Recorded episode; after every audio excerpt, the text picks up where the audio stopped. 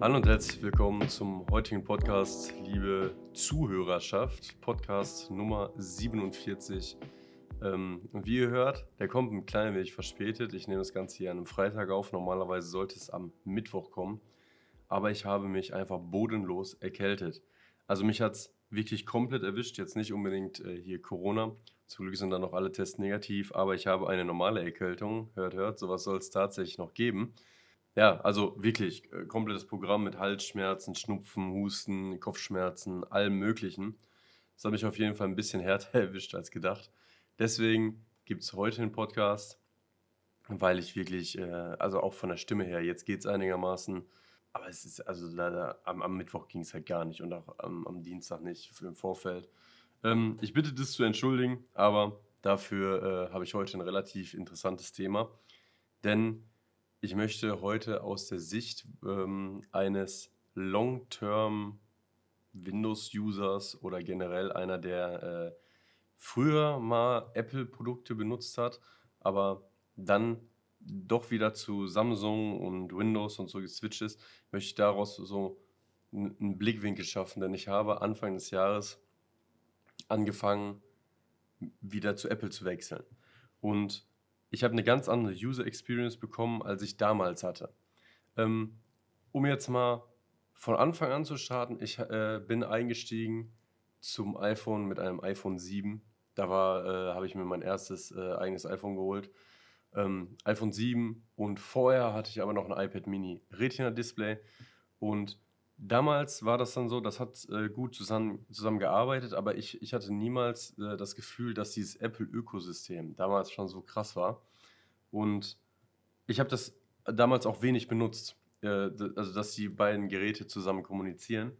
Und dann habe ich äh, mich irgendwann dazu entschieden, weil äh, Apple halt auch immer noch dieses kleine Display hatte, nichts hat sich so wirklich geändert, ähm, habe ich dann äh, den Step gemacht und bin zu Samsung gegangen. Und dann hatte ich äh, relativ, das iPad hat dann irgendwann auch nicht mehr so flüssig funktioniert.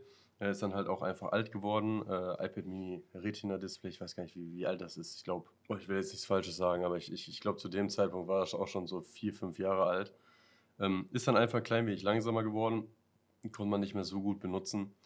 Und deswegen habe ich äh, das dann auch fast gar nicht mehr benutzt und habe, wie gesagt, ich switch zu Samsung und äh, ich hatte zu der Zeit sowieso einen Gaming-PC, also war für mich Mac äh, auch gar nicht interessant, weil konnte ich ihn halt nicht zocken. Ne? Irgendwann ist mir dann Android einfach richtig auf die Eier gegangen. Ich hatte dann ein äh, Samsung S9 und da hat sich das Display eingebrannt. Also da war ich schon sauer und dann habe ich äh, halt äh, bei Vodafone einen neue, neuen Vertrag abgeschlossen und hatte ein S20 Plus und guess what? Das Display hat sich einfach auch wieder eingebrannt. Und dann habe ich auch für mich entschlossen, ich so, ja komm, scheiß drauf. Ich hatte mit meinem iPhone 7 nie Probleme und habe auch nebenbei gesehen, meine Eltern, ähm, die haben dieses iPhone einfach sechs Jahre benutzt in der Zeit. Die, also mein, mein, äh, mein, mein Vater hat das einfach immer noch, er, er benutzt immer noch ein iPhone 7 nebenbei äh, als Zweithandy und es funktioniert einfach auch noch. Und dann habe ich äh, mir gedacht, okay, ich will auch wieder zu iPhone switchen, weil die Qualität erstens gut ist und zweitens ähm, muss ich mir da auch längere Jahre über Software-Updates kein Problem machen. Äh, ich ich, ich habe keine Probleme mit irgendwelchen Sachen, die nicht äh, funktionieren, kein Problem mit App-Anbindung. Äh, wie viel Werbung auch einfach auf, ähm, auf Android-Geräten ist, ist auch bodenlose Scheiße, also Real Talk. Und dann habe ich, äh, wie gesagt, iPhone 13 Pro habe ich mir im, äh, im März gekauft kurz danach habe ich tatsächlich Corona bekommen und hatte also relativ viel Zeit, mich auch äh, mit diesem iPhone auseinanderzusetzen und mit potenziell anderen Geräten, die mit diesem iPhone zusammen äh, so eine Symbiose, sage ich mal, eingehen. Und mir hat dieses iPhone so getaugt, dass ich gesagt habe, okay, ich möchte auch diese Apple Watch haben, weil ich gehe normalerweise, wenn ich jetzt nicht krank bin, äh, fast jeden Tag ins Gym äh, und trainiere da. Und das wäre doch voll cool, wenn ich da auch meine Sachen sehen könnte und es ein bisschen analysieren konnte. Also habe ich mir eine Apple Watch gekauft, ähm, Apple Watch Series 7, normal, Aluminium, Nike Edition. Ähm, nothing special erstmal. Das hat so gut funktioniert. Ich konnte einen Wecker stellen. Es ist einfach so ein, so ein typisches Gadget zu einem iPhone, wo ich auch gesagt habe, das hat mir richtig getaugt. Äh, hat also nochmal diesen iPhone-Rahmen viel, viel erweitert. Dann habe ich mir gedacht, äh, ein paar Monate später, äh, ich hätte auch eigentlich gerne wieder ein iPad. Und das war mehr so ein, so ein Ding, äh, ich möchte keinen Fernseher im Schlafzimmer haben. Und ich wollte aber, äh, wenn ich im Bett liege, doch mal hier und da ein bisschen Netflix gucken. Und äh, also weil ich halt keinen Fernseher im Schlafzimmer haben möchte, weil sonst, sonst penne ich halt im Schlafzimmer rum und, und liege nur noch im Bett und, und gucke da äh, irgendwelche Serien. Das taugt mir einfach nicht. Ähm, und ich möchte auch eigentlich nicht so viele Geräte im Schlafzimmer haben. Deswegen habe ich mich dazu entschieden, ein iPad zu kaufen. Jetzt habe ich mir überlegt, wow, was kaufe ich? Kaufe ich ein iPad Pro? Kaufe ich äh, ein normales iPad? Äh, ich glaube, es ist einfach iPad 10. Generation oder so damals. Und dann habe ich mich sehr schnell doch dafür entschieden, das neue iPad Air zu kaufen mit dem Stift an der Seite, ähm, weil ich mir gedacht habe, es wäre total smart, wenn ich auf diesem iPad halt auch mit dem Stift schreibe. Und ähm, ja, dann habe ich das gekauft in der Erwartung, dass ich das Ding als, als Notizen-App benutzen kann und äh, das ist nur auf diesem Gerät und ich kann da so ein bisschen äh, meine Sachen ordnen. Und ich habe relativ schnell gesehen, okay, was ich auf dem iPad schreibe, habe ich auch auf dem iPhone immer dabei. Super smart. Wenn ich irgendwie was anfange auf dem iPhone zu schreiben, kann ich es auf dem iPad weiterschreiben. Genauso andersrum, wenn ich, mein, äh, wenn ich zu Hause bin und mein äh, Handy klingelt, Handy ist aber zum Beispiel in der Küche, kann ich am iPad dran gehen.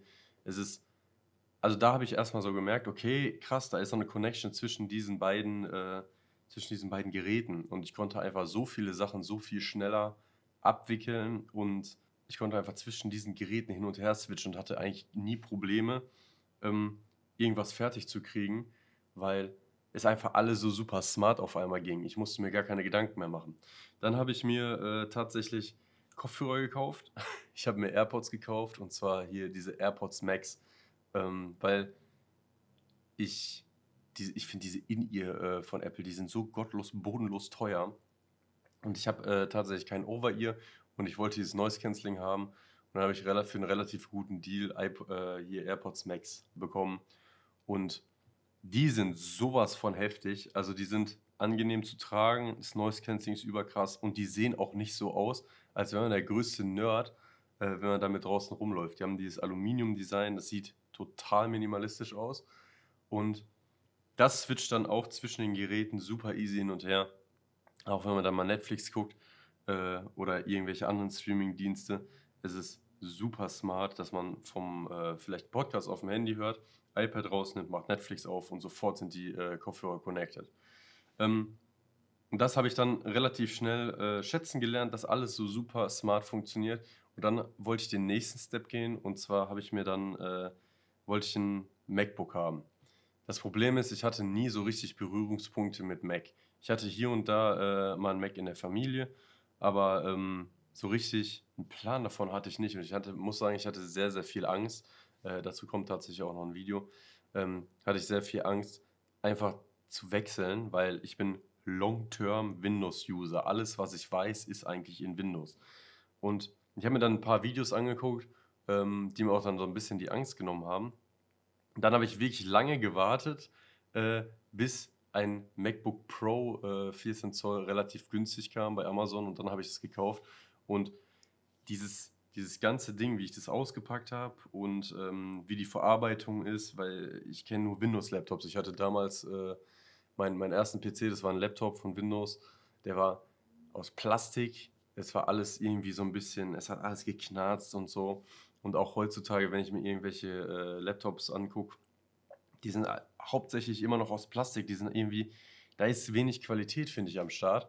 Und so ein MacBook ist einfach dieses Aluminium-Unibody-Gehäuse. Es ist super, super sturdy. Es ist so richtig, so richtig festig. Wie soll ich das sagen? Also man, man, klar bezahlt man sehr viel Geld dafür, aber man hat direkt Qualität in der Hand.